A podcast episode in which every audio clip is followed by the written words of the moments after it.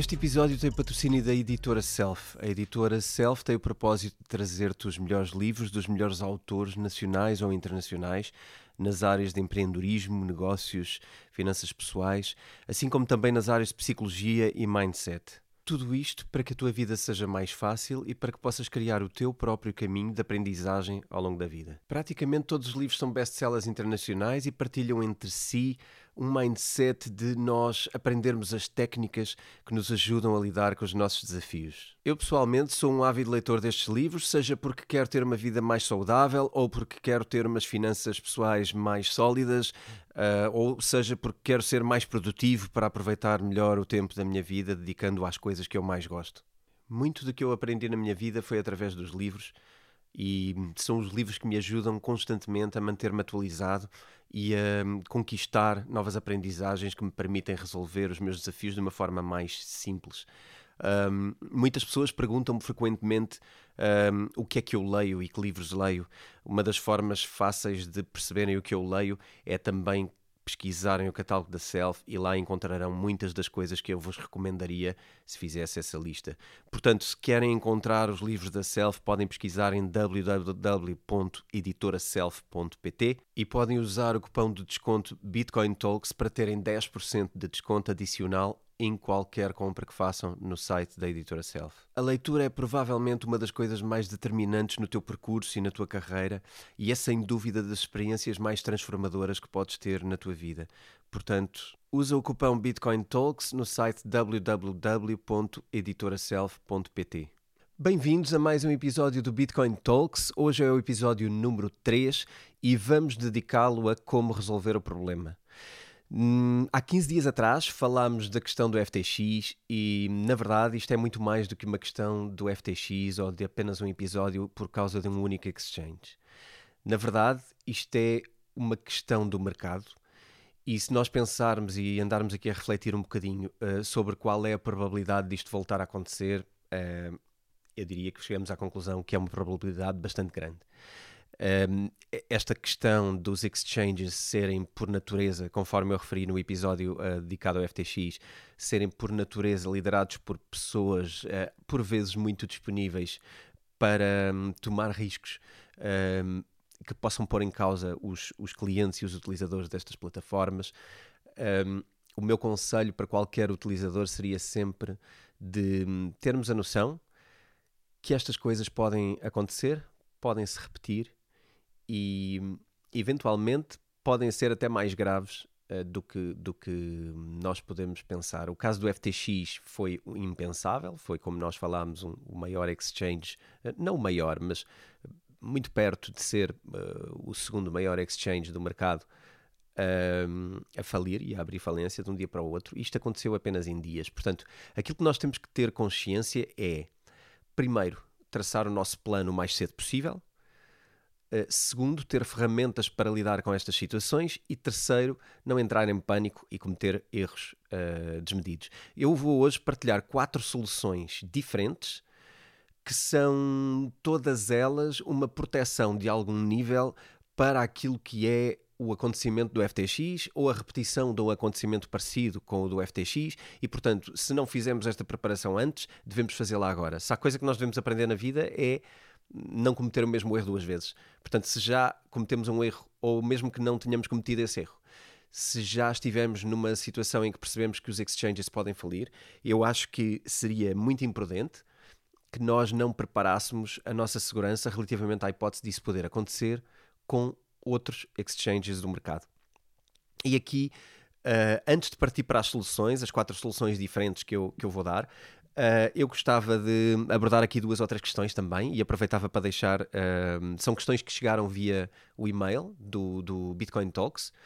Uh, e já agora aproveito para partilhar o e-mail também para quem nos queira fazer chegar questões ou temas que gostasse de ver aqui debatido no podcast. Vou reforçar então o e-mail que é bitcointalks.editoraself.pt e neste e-mail podem enviar o vosso feedback, podem fazer comentários ao que gostavam de ver aqui tratado. Um, e nós vamos, obviamente, responder ao e-mail e vamos também responder às perguntas feitas aqui no ar em direto.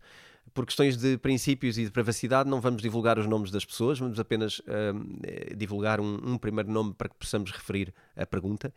E neste caso, já sem atalhos, partia aqui para a resposta um, a uma das perguntas do Miguel, que nos enviou um e-mail e que pergunta qual é a diferença a nível da tributação para quem faz mineração pessoalmente ou através de uma empresa.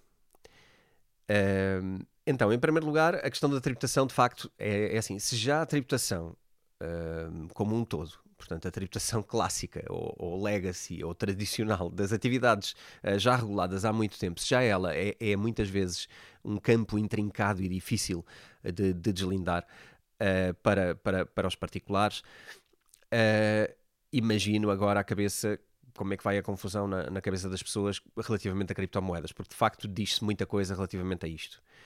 Uh, para fazer aqui esta, esta para fazer aqui a resposta a esta pergunta que me parece muito pertinente, uh, eu, eu hum, iria falar primeiro de um caso e depois do outro. Portanto, em termos pessoais, tal como hoje para qualquer atividade, nós podemos desenvolver uma atividade em termos pessoais ou em termos uh, empresariais. Okay?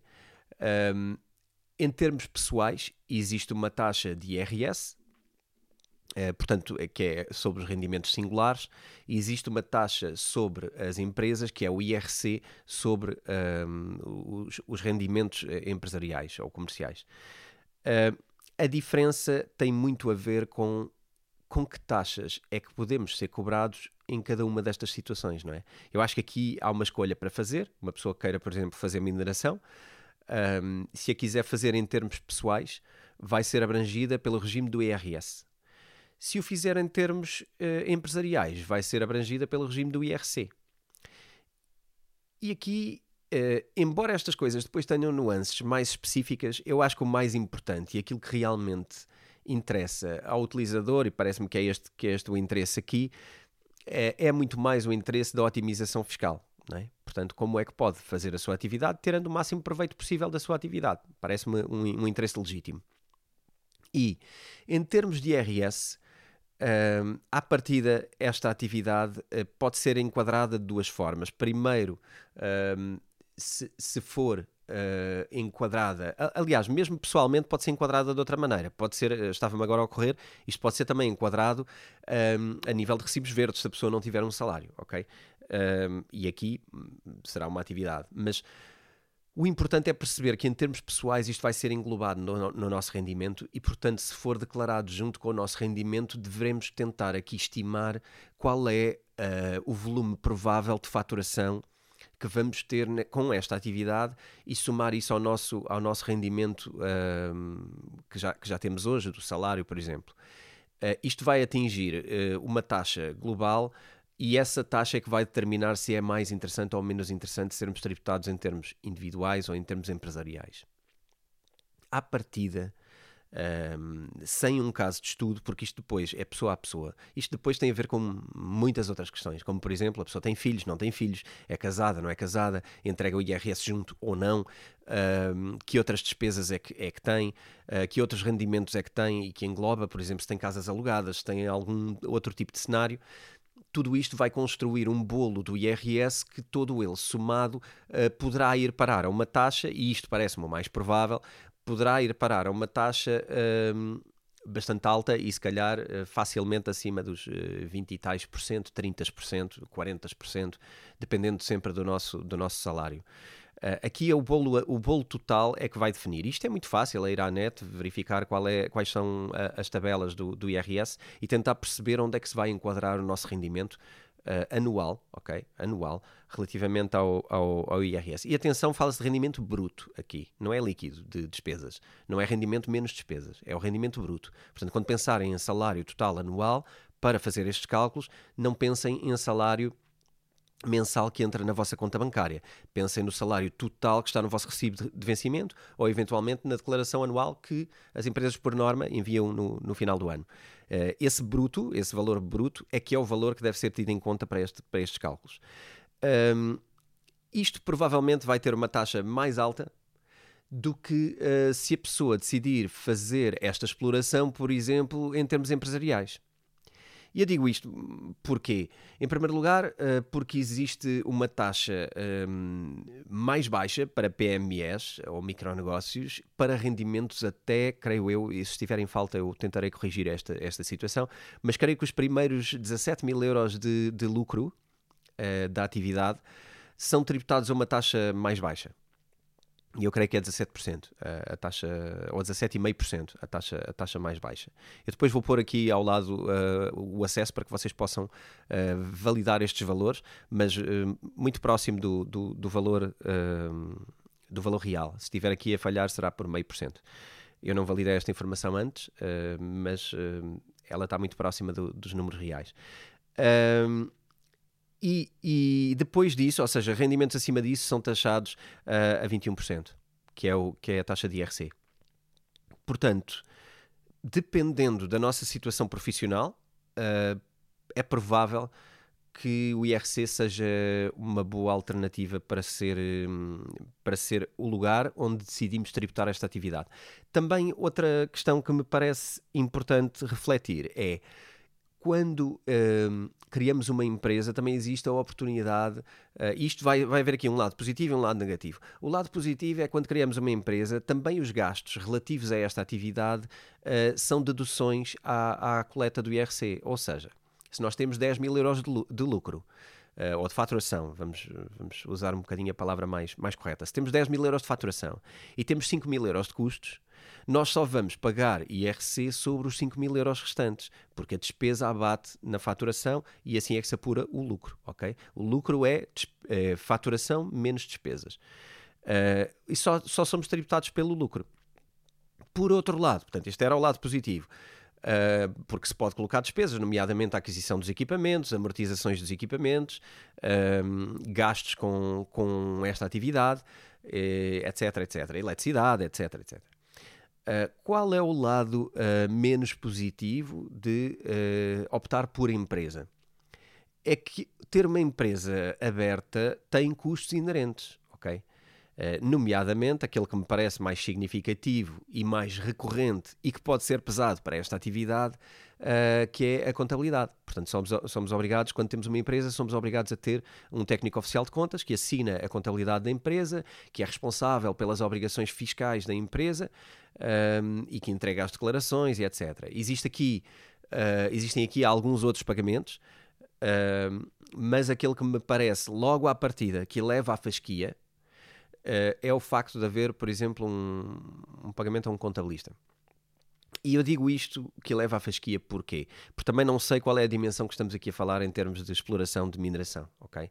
Se estamos a falar de uma pessoa que quer minerar na sua casa e que vai reunir um conjunto de equipamentos, eh, eu presumo que não é uma super, uh, um super investimento, que não é, um, que não é propriamente um call center, uh, um call center, desculpem, que não é propriamente um data center de mineração, ou que não é uma instalação ou um armazém de grande dimensão, e portanto estou a partir do princípio de uma visão particular, não é? Porque aqui o que está em causa é qual é a tributação mais interessante, se é pessoal, se é empresarial. Obviamente, se estamos a, a falar de um investimento elevado, uh, com se calhar até com vários investidores, claro que a solução empresarial será sempre a melhor. Em termos pessoais, uh, aqui o que leva à fasquia, e eu acho que isto deve ser feito a uma continha, é pegar num, num Excel e começar aqui a a detalhar as rúbricas. Um, se, se, a pessoa quiser fazer uma operação mais pequena, eu acho que tem logo que ter em conta que é preciso um contabilista para esta atividade e que, portanto, uh, isto eleva à fasquia. Uh, só se justifica acima de uma certa faturação. Eu espero ter ajudado, Miguel. Espero que consigas, a partir daqui, pegar em algumas coisas e pelo menos explorar as tuas possibilidades uh, para perceber qual é a, a, melhor maneira de o fazer. Uh, antes de dar um passo, valida sempre as duas hipóteses, ok? Valida a dimensão das coisas e, e valida o que é que farias num cenário e no outro. Eh, eu acho que esta parte é muito gira, até para quem está a criar negócios, portanto, é, é um é um entertain muito engraçado e, enfim, uh, segue aqui alguns, alguns links. Eu vou deixar uh, um link relativamente a isto por causa das tabelas que eu estava a falar e por causa da parte de, dos impostos, mas isto também são informações que vocês uh, rapidamente encontram no Google, ok? Não, não trago aqui muito valor ao estar, ao estar a, a dar-vos os links diretos. Um, vamos passar à segunda questão, antes de ir ao nosso tema principal. Uh, e o Diogo, uh, talvez até também em resultado, eu por acaso conheço o Diogo e já agora gostava de deixar-lhe aqui um, um, abraço. O Diogo já, já o conheci pessoalmente uh, uma vez numa sessão de autógrafos na Feira do Livro. o Diogo abordou-me e, portanto, envio-lhe aqui um abraço também. Diogo, um abraço para ti e obrigado pela questão e pelos elogios ao podcast. já sabem que, que estamos aqui para tentar ajudar nestas coisas, mas também para trazer informação de qualidade todas as semanas. Então, Diogo, obrigado e vou passar à tua pergunta. Um, a pergunta é: recomendas arranjar uma ledger para segurar os meus investimentos, portanto, para mantê-los seguros? Uh, se sim, qual seria a mais indicada? E não sei ao certo como funciona o External Wallet, uh, mas por falar disso, eu já, já tinha falado disso no episódio do FTX e ele volta a mencionar esse, esse facto. Uh, então diz que ficou a pensar seriamente na ideia de adquirir uma ledger. Como seria a forma correta de o fazer. Ora bem, nós mais à frente já voltamos a falar sobre isto, mas uh, quero, quero desde já deixar aqui uma, uma resposta mais direta a este assunto. A melhor forma de, uh, partindo do princípio que a nossa decisão é comprar uma Ledger, e mais para a frente no episódio vamos falar deste. Eu estou a falar Ledger, Ledger é uma marca, ok? Uh, nós por, vezes cometemos esta, esta, esta gafe, de certa maneira, de Uh, em vez de falar, falar, do nome dos equipamentos ou da, da, sua, da sua categoria, falamos de marcas porque tornaram-se tão populares que acabamos a falar da marca e não do, do, equipamento. Na verdade, estamos aqui a falar de uma hardware wallet ok? Existem várias marcas. Uma delas é a Ledger, que é bastante popular. Outra delas é a Trezor, por exemplo, uh, que eu normalmente procuro aqui equilibrar um bocado o jogo. Quando falo de uma, procuro falar de outra. O Diogo fala da Ledger especificamente, mas vamos alargar aqui o conceito a hardware wallet. Normalmente o meu conselho nestes casos é uma hardware wallet é um investimento. É um equipamento que custa X. Custa hoje entre 50 e tal euros e 100 euros as versões mais baratas de ambas as marcas. Um, eu acho que é sempre uma boa ideia ter uma hardware wallet. No entanto, eu percebo que gastar este valor só seja interessante a partir de um certo portfólio, a partir do dia em que temos uma quantidade de, de criptomoedas que já justifica ter um, um investimento para mantê-las seguras que custa uh, este valor, não é? Uh, da mesma maneira que nós também, quando queremos comprar um cofre para guardar coisas em casa ou queremos comprar um mielheiro para guardar lá coisas, não convém que o mielheiro seja mais caro do que o conteúdo, não é? Portanto, aqui é importante percebermos qual é a dimensão entre uma coisa e outra. Uh, perceber se vale a pena fazermos este investimento ou não. fazendo, e não me vou já alongar nos porquês, depois mais à frente eu vou detalhar e vamos falar de hardware wallets mais para, para a frente neste episódio. Uh, fazendo a maneira mais, uh, e, e, acho que é a única maneira segura de o fazer, é adquirir esta hardware wallet no site oficial da hardware wallet, ok? Eu até evitaria uh, o, grande, o grande comércio online das grandes mega lojas que vocês conhecem mundialmente, eu preferia não dizer nomes, um, mas eu até evitaria isso e evitaria totalmente, e isto é proibido, um, comprar em segunda mão, ok? Nunca cometam o erro de comprar uma hardware wallet em segunda mão, porque existe uma grande probabilidade uh, delas estarem acadas e de eventualmente vocês colocarem lá os fundos e serem perdidos. Isto já aconteceu bastante, isto era uma armadilha comum uh, no início das hardware wallets, uh, e muita gente perdeu, uh, perdeu depósitos de criptomoedas que passou para uma hardware wallet que na verdade estava, que estava ecada, que estava quebrada, Uh, e que, obviamente, que a pessoa que a vendeu do outro lado ficou com, ficou com os fundos e isso é totalmente irrecuperável, nunca mais os vêm. Portanto, não façam esse erro para poupar 10, 20 ou 30 euros, ou nem que seja para poupar 50 ou 100 euros. Mais vale ter num exchange, e isto é claríssimo, mais vale ter num exchange do que andarem a comprar uh, hardware wallets em segunda mão. Okay? É mesmo muito perigoso. Uh, portanto, este, o método para o fazer de forma segura é ir ao site oficial e comprar de forma oficial. Mais à frente voltamos a falar disto, mas até aproveito para deixar aqui a, a, a dica de que quem queira também um, ajudar até o podcast de alguma maneira, nós temos um link de afiliados uh, na Ledger. Portanto, quem quiser comprar e achar que já agora aproveita para nos ajudar no podcast, na sua, no financiamento do podcast e na nossa manutenção, uh, use pedido nosso, use aqui o link nos afiliados uh, que temos na descrição do episódio. Uh, procurem na descrição. Temos alguns referrals. Uh, este é um dos afiliados. E já agora usem, se vos fizer sentido, e assim contribuem também para que nós possamos continuar aqui a trazer informação. E pronto, hoje são estas as duas perguntas que temos. Vamos então entrar no grande tema que é para grandes tempestades, como é que vamos proteger o nosso valor, as nossas criptomoedas? A verdade é que temos que constatar que o mercado está um, perigoso, ok? Existe aqui um perigo nos exchanges. A queda do valor das criptomoedas é, é uma das causas principais para a insegurança dos exchanges, porque na verdade a maioria dos exchanges, eh, aliás todos, baseiam-se num investimento muito forte em criptomoedas e, portanto, os seus assets estão em criptomoedas. Obviamente que uh, quando um exchange tem uh, uma Bitcoin, por exemplo, que estava a 60 mil euros no, há ano e meio e que hoje está a valer na casa dos 16 mil euros, é natural que toda a bagagem e a alavancagem financeira desta empresa tenha reduzido numa dimensão parecida com a queda da criptomoeda. Portanto, percebam que não é fácil para os exchanges financiarem-se pagarem salários, contratarem a quantidade de pessoas que contrataram, investir no marketing da maneira que investiram uh, para conquistar novos utilizadores. E fazer tudo o que fazem quando a sua conta bancária foi cortada a menos de, de metade por desvalorização de criptomoedas, é muito natural que exista uma quantidade maior de exchanges e que ainda não ouvimos falar hoje e que também possam estar em dificuldades. ok? Eh, eu, eu, nem queria alongar aqui muito esta possibilidade, porque também não quero trazer uma sensação de pânico total, mas uh, gostava de partilhar duas ideias. É uma ideia, mas estendida para dois lados, que é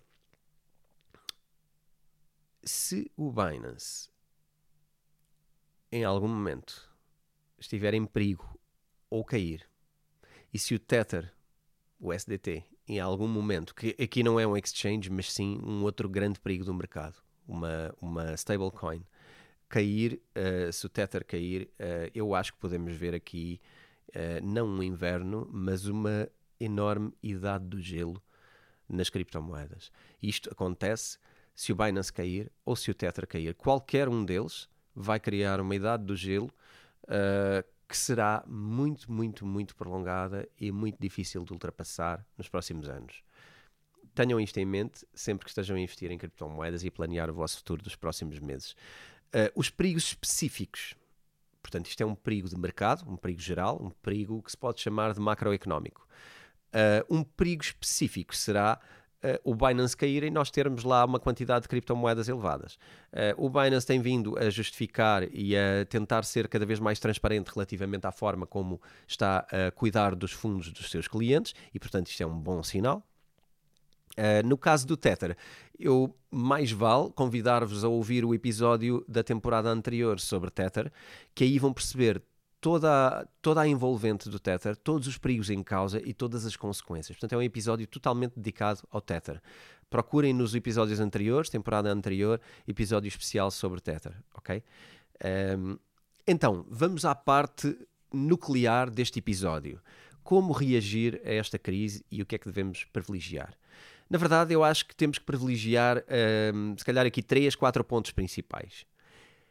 Em primeiro lugar, em épocas de crise, privilegiar sempre a segurança daquilo que temos. Okay?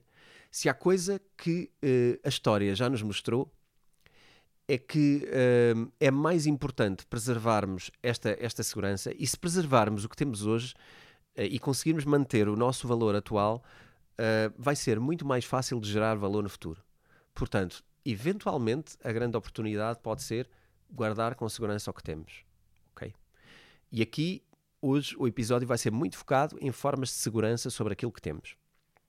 Gostava também de partilhar aqui uma ideia que, que é muito uh, popular uh, junto das finanças pessoais e, e desta ideia de investirmos ao longo da vida. É que em tempos de crise é muito mais importante aquilo que nós não perdemos do que aquilo que ganhamos. Eu muitas vezes uh, vou repetindo isto, e quem ouve o, o, o, Bitcoin Talks há mais tempo, provavelmente já, ouviu, já me ouviu dizer isto antes.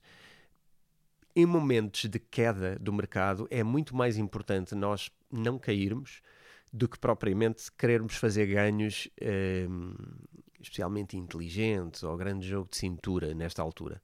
Portanto, eh, mais um motivo para nos preocuparmos primeiro em segurar o que temos. E também a ideia, e aqui uma ideia um bocadinho mais, mais atrevida, de uh, ser importante posicionar-nos para uh, os ganhos que possam haver de seguida. E isto tem mais a ver com vamos planear como é que mantemos uma parte dos nossos fundos segura e vamos planear como é que vamos fazer algum tipo de entrada, se é que queremos fazer algum tipo de entrada no mercado para dias mais uh, solarengos, dias de mais sol. Uh, e estas são as ideias fundamentais que, que, precisamos de garantir. Agora, o que é que é isto, não é? O que é que é esta coisa de estarmos mais seguros? com o nosso capital, não é? Porque nós ouvimos muita coisa e como é que, afinal de contas, como é que vamos garantir que os nossos fundos estão mais seguros? Aqui eu quero partilhar uh, algumas ideias que também são práticas que eu gostava que vocês refletissem e, a meu ver, são a melhor partilha que eu vos posso deixar. Uh, e então uh, gostava muito que olhassem para estas coisas com algum com alguma calma e, e que tivessem nutrissem aqui por um sentimento de paciência. Então, em primeiro lugar, constatarmos que há pouca liquidez no mercado. E, portanto, cuidado com qualquer ação de leverage ou algum tipo de jogo financeiro que queiramos fazer. Uh, porquê? Porque quando há pouca liquidez no mercado e esta saída para dos exchanges, saída de exchange para um, private wallets ou hardware wallets, vai, vai ainda retirar mais liquidez ao mercado. O que é que a liquidez do mercado significa? É a quantidade de criptomoedas compráveis ou vendíveis neste processo, não é? A quantidade de gente disponível a comprar e a vender. A, a, com, com que volume é que se fazem as compras e vendas do mercado? Ok? Uh, e aqui, quando o volume é baixo, é importante perceber que as variações podem ser maiores. E aqui entramos numa segunda dica, não é? Cuidado com os shorts e cuidado com futuros. Porque isto são jogos de all-in e o mercado, na verdade, está uh, uh, facilmente a ir ao contrário das expectativas. Porquê? Porque quando há pouca liquidez, as variações tendem a ser maiores e qualquer comportamento que seja de volume vai influenciar o mercado de uma forma maior e mais impactante. E, portanto, uh, a liquidez, a falta de liquidez neste caso, não é nada convidativa a grandes jogos de, de, de azar, digamos assim. E, portanto, ficava aqui o conselho de protegerem-se e terem cuidado. Se quiserem experimentar esta volatilidade, façam-no com quantias pequenas. Experimentem fazer isto com quantias mais pequenas. Uh, porque, de facto, também é óbvio que existe aqui uma possibilidade de ganhos maiores, não é? Sempre que há uma maior volatilidade, há, uma, há um maior potencial de ganhos. Mas muita atenção, porque os mercados uh, diariamente hoje facilmente variam 5 ou 10% uh, nas criptomoedas. E isto estamos a regressar a uma época que já conhecíamos do passado, uh, se calhar de antes de 2020, onde uh, o mercado variava uh, percentagens maiores uh, durante os 24 horas de um dia. Portanto, muita atenção. Se quiserem fazer este tipo de coisas, estejam atentos ao mercado durante as 24 horas. Não deixem lá uma ordem para depois ir vê-la mais à frente, porque de facto ela é cumprida e é liquidada e podem perder quantias relativamente grandes a fazer isto. Ok?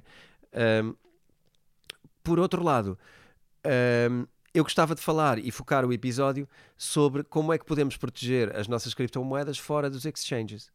Eu alimento muito esta ideia. Desde que eu escrevi o livro, em, em o livro Bitcoin em 2018, uh, e, que vai hoje na 12 edição, e obrigado também a todos, já agora aproveito para agradecer a todos que já compraram o meu livro, que foram muitos, não é? São mais de 20 mil cópias vendidas, e portanto uh, estou muito grato pelas pessoas que, que, que, foram passando a palavra e que foram partilhando os conteúdos do meu livro. Uh, porque de facto uh, é isso que eu, que eu faço, é partilhar o conhecimento não só do livro, mas também do podcast. desde o início que eu digo que é importante termos uma parte do nosso capital fora. E aqui, aqui a ideia é muito mais de pensarmos em ter uma parte fora de exchange do que propriamente acharmos que temos que ter tudo fora. Também não precisamos jogar aqui o jogo do 8, 8 ou 80. Uh, não temos que ser radicais ou, ou, só ver uma coisa. Eu acho que é importante para quem quer fazer trocas ou até pode querer reagir a mudanças de preço, uh, ter uma parte no exchange. Mas é importante ter, se tivermos aquela parte do nosso uh, património cripto que, não, que não é para fazermos trading, então faz muito pouco sentido tê-la num exchange. E é isso que vamos abordar hoje. Uh, sair de um exchange, ok, mas vou para uma hardware wallet? Calma. Existe aqui um passo intermédio. E é sobre esse passo que eu gostava de, de explorar aqui uma primeira parte deste, deste tema. Uh, gostava de deixar um exemplo de algumas private wallets que não são exchanges, que as criptomoedas conseguem ficar numa wallet, uh, mas apenas com acesso do nosso lado nós é que temos as private keys e não o exchange. E eu já vou partilhar uh, mais para a frente uma solução que é híbrida e é muito pouco falado. E eu acho que esta vai ser até uma, uma coisa que vamos falar mais vezes, porque existe uma solução híbrida de exchange com private keys. E é uma solução muito interessante um, que, eu, que eu vou partilhar mais à frente. Mas neste momento ia falar de private wallets, onde nós temos as private keys uh, da nossa wallet. Nenhum exchange tem as nossas criptomoedas na sua posse. Elas não são usadas para alavancar o exchange, elas não são usadas para endividar o exchange, porque elas estão numa wallet verdadeiramente original, nativa, uh, que só pode ser movimentada com as nossas private keys. Ok? É engraçado ver que quando eu publiquei o meu livro em 2018, isto era a coisa mais comum. Quem estava em criptomoedas não tinha criptomoedas em exchange, ou não estava muito ligado nisso. Uh, não estava muito preocupado em ter criptomoedas em exchange porque fazia movimentações fora de exchange, em private wallets. Um, engraçado que uh, ao longo do tempo aquilo que ficou popular foi ter, uh, ter criptomoedas em exchange. Apesar dos inúmeros conselhos que eu tenho deixado aqui no, no, no Bitcoin Talks ao longo dos últimos 4 anos. Mas a verdade é que a maioria das pessoas hoje fala de exchange e tem criptomoedas em exchange e muito poucas usam private wallets. Eu acho que é quase uma nova geração de, de utilizadores que já nem chegou à, à implementação de, de, private wallet. Então eu queria partilhar aqui duas que me parecem. Eu também, eu também as partilho noutros, noutros uh, conteúdos, mas gostava de partilhar aqui uh, duas no podcast uh, que são duas que ao longo dos anos colheram a minha confiança e que têm, têm mantido um excelente serviço. Uma delas é o Exodus e a outra é o Jack's Liberty. Ok? Então, Uh, o Exodus basicamente é uma private wallet onde nós temos as nossas chaves privadas e dentro do Exodus, que é uma plataforma que pode ser acedida uh, no computador, pode ser acedida num telemóvel, pode ser acedida em várias plataformas uh, e que embora exista este mainframe, ele não passa, ele não é ma muito mais do que um, um, lugar onde nós podemos consultar o nosso saldo da nossa wallet. Porque, na verdade, as criptomoedas não estão com o Exodus. Estão em wallets nativas da criptomoeda que nós temos. Então, por exemplo, dentro do Exodus podemos ter Bitcoin, Ethereum, eh, Cardano, enfim. Eh, na verdade, o Exodus tem hoje 180 criptomoedas diferentes que, que podem ser uh, guardadas com private keys. E basicamente cada uma delas tem um endereço e nós temos uma verdadeira wallet nativa dessa, dessa moeda. Uh, quando eu comecei a usar o Exodus, eu acho que ele tinha para aí 8 ou 9 criptomoedas, eu não tenho a certeza, mas uh, eu acho que tinha para aí 8 ou 9 uh, criptomoedas listadas. Hoje tem mais de 180, o que é interessante ver. aqui eu, eu acho que isto pode perfeitamente cumprir aquele lugar em que nós podemos aceder frequentemente às nossas criptomoedas, podemos ver os saldos, nós temos endereços de envio e de recepção de cada uma delas. Uh, podemos enviar criptomoedas, podemos receber criptomoedas através da, da, do interface do Exodus. Podemos fazê-lo uh, no computador uh, e, e, mas ninguém mais tem acesso a elas. E portanto, esta é uma solução que eu acho, que eu acho interessante. Uh, também no caso do Exodus pode ser aqui um extra interessante se alguém quiser também investir ao mesmo tempo numa hardware wallet existe aqui um privilégio de conexão porque podem instalar um software do Trezor na sua hardware wallet, uh, embora aqui também comprometa o quanto ela é off the grid. Portanto, um, acaba por se tornar quase uma hot wallet dentro de uma hardware wallet. Pode ser interessante para girar criptomoedas e, e agilizar o processo entre hardware wallet e private wallet. Uh, ainda assim, nenhuma delas é uma exchange. Atenção, uh, entre uma coisa e outra, elas não estão uh, do, lado, do lado de um proprietário. a parte também interessante é que, para quem não saiba, não é tão aconselhável para fazer trading porque os custos são eventualmente superiores ao que um exchange nos, pode proporcionar mas também podemos comprar e vender criptomoedas dentro do exchange sem sair desse. De, perdão, dentro de uma private wallet, sem sair do ambiente de uma private wallet. Porquê? Porque estas private wallets, ambos os casos que eu vou mencionar, tanto a Jax Liberty como a Exodus, têm um serviço de um, exchange, uh, de câmbio uh, dentro da sua wallet. Portanto, nós podemos uh, vender Bitcoin e comprar Ethereum, por exemplo, dentro do Exodus. E basicamente isto vai a um uh, cambista, vai a um servidor, a um provider, que nos permite fazer esta conversão de um para o outro. E, portanto, uh, fica também aqui esta, esta dica no sentido de, de poderem usar e poderem, inclusivamente, trocar um, uma, uma criptomoeda por outra criptomoeda, ok? Vamos então falar um bocadinho. Uh, eu, eu, sugeria, é assim, isto não, não, estes serviços não são pagos e também não obrigam a depósitos eh, de criptomoedas ou do que quer que seja, nem a gastos. Portanto, eu até sugeria quem quiser criar uh, ou fazer download da aplicação e experimentar para ver se gosta.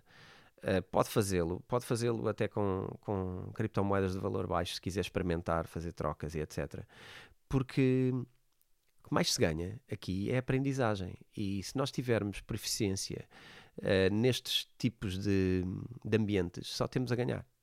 Podemos até não usar e usar outra coisa, mas eu sugeria que uh, experimentassem e se tornassem uh, proficientes nisto e tentassem ficar à, à vontade com estes ambientes. Uh, por que não experimentar e depois, mais tarde, colocar lá ou não uma poupança em criptomoedas? Mas eu sugeria que experimentassem. E sugeria que experimentassem o Exodus, mas sugeria também que experimentassem o Jack's Liberty.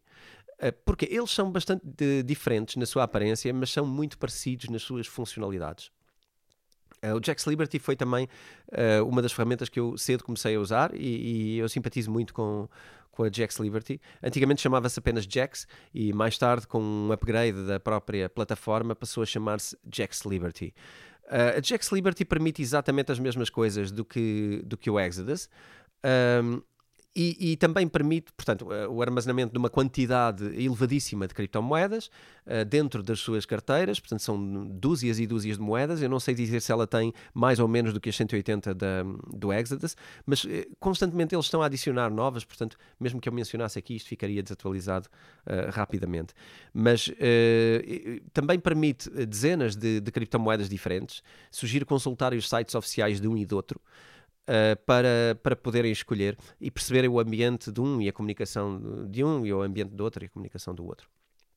E é puramente uma escolha uh, do que é que vos soa melhor, qual é o ambiente que vocês gostam mais, onde é que se sentem mais à vontade gostam mais ou menos do interface de um ou do outro. E eu acho que aqui, lá está, eu experimentava os dois, instalava os dois e via qual é que aquele que me sinto mais à vontade.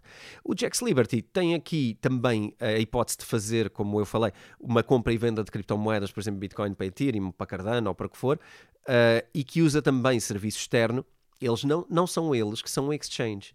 Eles usam serviços externos third party e neste caso o Jax usa, e até podemos optar, no caso do Jax é engraçado, até podemos optar qual é o câmbio que queremos usar, porque é uma empresa externa. E podemos usar um, o Changely ou podemos usar o Simplex. Por acaso, uh, se não me engano, hum, creio que não me engano, uh, antigamente até usavam outro, que era o Shapeshift. Creio que era assim. Uh, mas, mas hoje usam uh, Changely e Simplex para fazerem o serviço da troca. Obviamente que este câmbio é, é cobrado, portanto, quando vendemos Bitcoin e compramos Ethereum dentro uh, do Jax Liberty, pagamos por esse serviço. uh, eventualmente mais do que pagamos numa das plataformas de exchange, mas o objetivo aqui não é ser um exchange, porque para ser um exchange barato, para cobrarem menos na comissão, é óbvio que existem outros ganhos do outro lado, não é? Que é, nomeadamente, terem a posse das nossas criptomoedas do lado deles, uh, dos exchanges, e, portanto, isto tem que estar claro. Um serviço mais barato vai implicar outro tipo de riscos. Portanto, quem está no exchange e acha que está a usufruir de taxas maravilhosas, perceba sempre que está a pagar por isso de outra maneira, nem que seja com risco ok? Está a pagar com risco, eventualmente, porque o seu, o seu portfólio está nas mãos de um third party, está nas mãos de um exchange. Aqui pagamos mais caro, mas as coisas andam de uma wallet nossa para uma wallet nossa, e portanto aqui existe um, uma diferença ao nível do risco que estamos a assumir. Okay? O negócio destes, destas plataformas não é este, não é o de guardar os nossos fundos, é o de eventualmente ganhar comissões em trocas e eventualmente vender outro tipo de serviços dentro destas plataformas mais à frente. Mais à frente, no tempo, ok? Uh, e portanto, pronto, também aqui o Jax Liberty permite uh, ambientes de, de, Linux, Windows, uh, tem também uma extensão no Google Chrome. acima de tudo, o Jax funcionava em mobile, é daí que eu, que eu, que eu usei inicialmente. a Jax foi em mobile, mas hoje já tem versões também possíveis de consultar no, no, no computador. E portanto, fica esta sugestão, ok? Dê uma olhada às duas. Agora, talvez a coisa mais mais diferente que eu proponho aqui e para algumas pessoas que estão atentas se calhar ao que eu publico e até para quem já tirou o meu curso de criptomoedas já conhece garantidamente, porque eu apresentei lá esta solução no meu curso, uh, uma solução que é quase híbrida, que é o blockchain.com. Okay? Esta, apesar de, de não ser o mais popular, as pessoas conhecem muito mais o Binance, conhecem muito mais uh, até o Kraken, conhecem mais o Coinbase e conhecem mais estes nomes populares, o, o, o Crypto.com. Uh, mas o blockchain.com, na verdade, é, das mais, é dos mais antigos exchanges que existem e é dos maiores também. Uh, hoje, hoje não tem a dimensão destes novos exchanges que, que, escalaram muito rápido, mas, mas muito cedo o blockchain competia com o Coinbase. E aliás, quem for ver uh, o frame de um e do outro vai perceber a enorme semelhança estética de uma coisa e de outra. Mas porquê é que eu trago o blockchain.com? E as pessoas podem estar a pensar, então, mas uh, porquê é que estás a falar de um exchange se a ideia é sair de exchanges?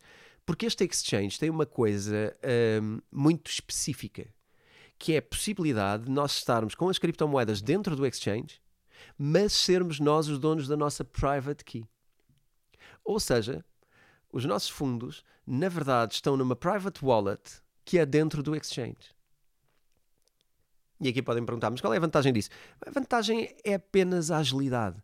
É a facilidade com que uh, estamos numa private wallet e muito rapidamente já estamos a usar serviços de exchange dentro do mesmo ambiente. Isto é muito mais fácil do que andarmos a saltar de uma para outra, de eventualmente termos demoras maiores de transferência de fundos de uma para outra, porque se nós, por exemplo, estamos numa Jax, uh, Jax Liberty e queremos passar para blockchain.com porque vamos fazer negociação, ou queremos passar para um, coin, um Coinbase porque vamos fazer negociação, Uh, dentro da, da blockchain.com estamos nessa private wallet e passamos para a parte de exchange e isto acontece com uma agilidade muito maior, uma questão de, de, de segundos, portanto é uma coisa imediata. Uh, este, este é um grande ganho porque podemos estar em ambiente de exchange e ser donos das private keys. E quando somos donos das private keys, só nós é que movimentamos os nossos, os nossos fundos, ok? Isto é, isto é interessado, é interessante. Um, também interessante a hipótese, por exemplo, do earn, dos ganhos, que o blockchain.com permite, porque nós podemos fazer staking, por exemplo, de Ethereum ou de Bitcoin ou de algumas outras criptomoedas dentro da plataforma, às vezes com prazos semanais, às vezes com prazos mensais, existem diferentes uh, rentabilidades para cada prazo, uh, mas facilmente consegue-se ganhar 4, 5% uh, ou mais, ganhos até 10% dentro da plataforma em staking. Mas aqui atenção, aqui atenção, tenho de deixar esta salvaguarda quando fazemos este staking, já não estamos no ambiente da private wallet, ok? Isto também não há uh, almoços grátis, como se costuma dizer. Uh, ou estamos na private wallet e aí não há, não há ganhos, mas estamos dentro deste ambiente, ou estamos numa wallet onde os fundos estão consignados, mas, estão, mas estão, a, estão a render juros, ok? E se estão a render juros, entendam que eles estão do lado de alguém. Porque ninguém nos vai pagar juros sobre um dinheiro que está do nosso lado, não é? Entendam isto. Uh, isto não é propriamente uh, também uh, ninguém enganar ninguém. Aqui a questão é, para nos pagarem juros, alguém vai ter que tirar proveito desse capital e vai ter que fazer alguma coisa com ele para nos poder pagar juros, não é? Ninguém paga juros a ninguém uh, só porque sim ou só porque somos proprietários desse dinheiro. As pessoas pagam juros porque com esse capital conseguem levar a cabo outro tipo de, de negociação ou de, ou de, negócio que queiram montar e com esse negócio esperam obter um lucro maior do que aquele juro que vão pagar, não é? É como eu, uh, o Manel pede dinheiro emprestado ao, João a 4% porque acha que vai ganhar 10%, por exemplo, quando aplicar o, o, dinheiro no seu negócio. E depois paga os 4% e fica com 6% para ele. Portanto, os exchanges, quando permitem este tipo de ganhos, atenção, obviamente que eles vão estar a usar estes fundos de alguma maneira para poderem rentabilizar. Vão usar trading accounts, vão usar, uh, vão fazer os, os, seus leverages, vão fazer os seus futuros, os seus shorts, vão fazer as suas apostas para conseguir uma rentabilidade maior. Uh, mas esta sugestão Uh, não é interessante por ser um exchange, é interessante por ser uma combinação entre um exchange e uma private wallet. E eu acho que isto tem um valor uh, interessante. Tem um valor interessante. Um, para quem quer explorar esta hipótese, Uh, deixo aqui um referral também uh, em baixo no nosso, no nossa descrição. E podem encontrar uh, o referral do, do blockchain.com porque não é nada que eu aconselho neste episódio, é algo que eu já venho a aconselhar antes, se vocês virem com atenção eu já venho a partilhar este referral há algum, há algum tempo, aliás há pessoas que já o, já o usaram e, e já agora em nome do Bitcoin Talks agradeço por isso. Um, porque seguir esse referral o que ele permite é que quem, quem o usa ganha 10 euros e outros 10 euros contribuem para o podcast. Portanto, ambos ganham, uh, toda a gente tem a ganhar e então fica aí esse convite também uh, para vocês. Mas usem isto e façam só, não façam isto só pelo referral, façam isto se isto for um serviço que vos interessa e que traga valor para a vossa vida. Uh, que traga valor para o vosso investimento. Se acharem que é uma boa ideia, usem e ficamos contentes com isso. Se não, se, enfim, para agradar não, não, não, não, não faz sentido, ok? Nós não temos estes referrals, nem estes afiliados uh, por princípio só nosso. Nós só vamos partilhar sempre, e quem segue este podcast sabe isso, nós só vamos partilhar coisas que nós usamos ou usaríamos e que consideramos que trazem mesmo um valor acrescentado às pessoas, ok? Gostava que isto ficasse claro. Uh, esta é a melhor forma de partilhar e, e, é a maneira como vamos continuar a agir neste podcast. Partilhamos afiliados, partilhamos referrals, mas uh, tirando da frente que o nosso foco é trazer coisas com valor e que nós usamos e estamos a partilhá-las, ok? É isto que queremos fazer aqui um, e, e, mais uma vez deixamos aqui esta, este convite uh, a contribuírem de alguma maneira para o, para o podcast. Um, também no, no caso da Ledger, já, já falámos há pouco, um, sobre, sobre esse afiliado e, portanto, também quem quiser pode, pode usá-lo. Eu creio que por hoje um, falta-me apenas falar aqui de algumas coisas relativamente à hardware wallet que, que têm a ver com esta transição. Atenção uh, a duas ou três coisas. Não só na hardware wallet, como nas private wallets, uma das coisas que vocês têm que uh, ter muito claras é que é verdade que not your keys, not your coins, mas também é verdade que quando temos uma chave privada, e já falámos disto muitas vezes nas temporadas anteriores, quando temos uma chave privada, temos uma responsabilidade muito grande de a guardar, porque mais ninguém vai guardá-la, ok? Isto vale para tudo.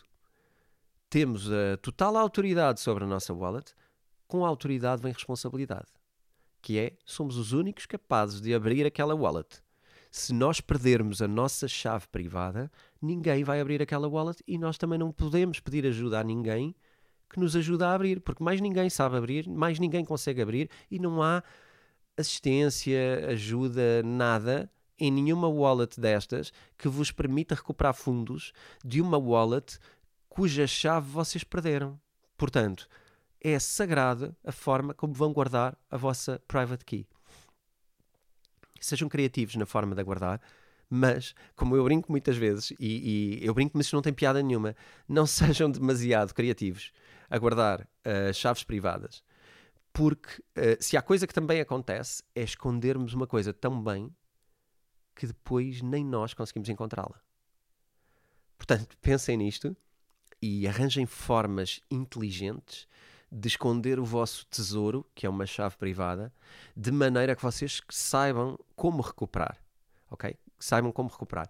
Também convido a, a poderem ter alguém de confiança, porque se vos acontecer alguma coisa, seria bom que as pessoas uh, junto de vós e que vocês uh, que vos são mais próximas e que vocês amam, filhos, mulheres, uh, pais, um, possam, mulheres, maridos, companheiros. Portanto, vamos alargar aqui o conceito. que, que, possam conseguir partilhar isso com alguém uh, em algum momento mais complicado ou mais difícil. E, portanto, pensem nisto, pensem numa estratégia, não se ponham a criar coisas e mandar para lá as coisas sem primeiro ter uma estratégia. Um, e pensem nesta, nesta questão. Não guardem criptomoedas que se tornem acessíveis até para, inacessíveis até para vocês. Okay? Muito cuidado, uh, muito cuidado com isto.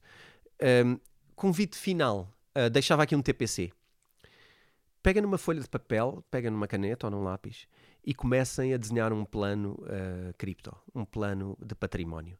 Então eu começaria por um, quatro perguntas que vocês uh, podem fazer a vocês próprios e começar por escrever. E aqui é, é mesmo importante, eu acho que é importante este exercício, porque nós podemos dizer, não, eu faço isto mentalmente, eu com... isto não tem a ver com conseguir, isto tem a ver com quando estamos a escrever uma coisa, estamos a, materializar e estamos a, a ir buscar recursos mentais e raciocínios que nos obrigam a materializar na escrita e a concretizar, e esta é que é a palavra-chave, a concretizar uma coisa que pode ser à zona quando é mental.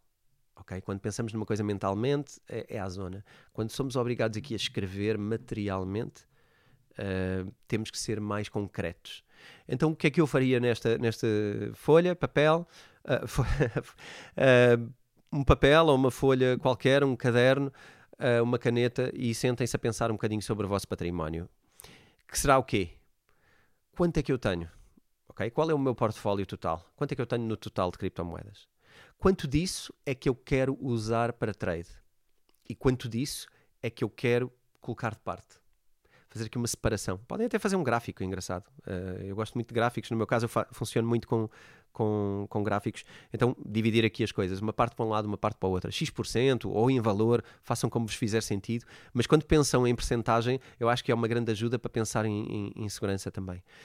Depois desta parte, o que é que vão fazer com uh, cada uma das partes? Se queremos distribuir, sobre a parte que queremos uh, deixar mais parada, como é que queremos guardá-la, tendo em conta estes recursos que eu partilho, quanto é que queremos ter num GX Liberty, ou queremos pôr num blockchain.com, ou como é que queremos guardar isto, e quanto é que queremos guardar em trade e onde, ok? A parte 2 é listarem uh, do lado da poupança e do lado do, do, do trade quais são os lugares que vocês escolheram e que vos parecem fazer sentido para serem o mais seguros possível e o mais baratos possíveis para uh, guardar ou fazer trades, ok?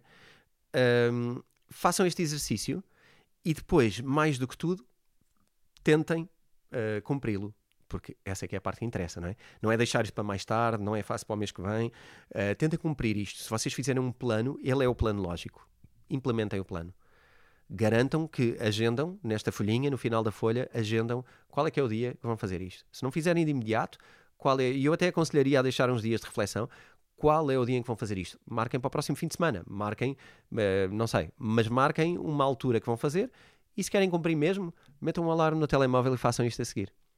Quando tocar o alarme, vão cumprir isto. Agendem um momento na vossa vida para fazer. Pensem bem, em resumo final, em sum up disto, pensem bem, façam as vossas escolhas. Estão aqui uma quantidade de recursos que eu acho que dão para todos os gostos façam a vossa escolha. Usem os referrals se puderem ganhar também alguma coisa com isso. Usem os afiliados se nos quiserem ajudar a continuar a partilhar informação. E já sabem, not your keys, not your coins. E o Bitcoin Talks volta para a semana com mais informação para vocês. Para a semana temos mais um episódio especial do Princípios, portanto, quem estiver a acompanhar a leitura já sabe.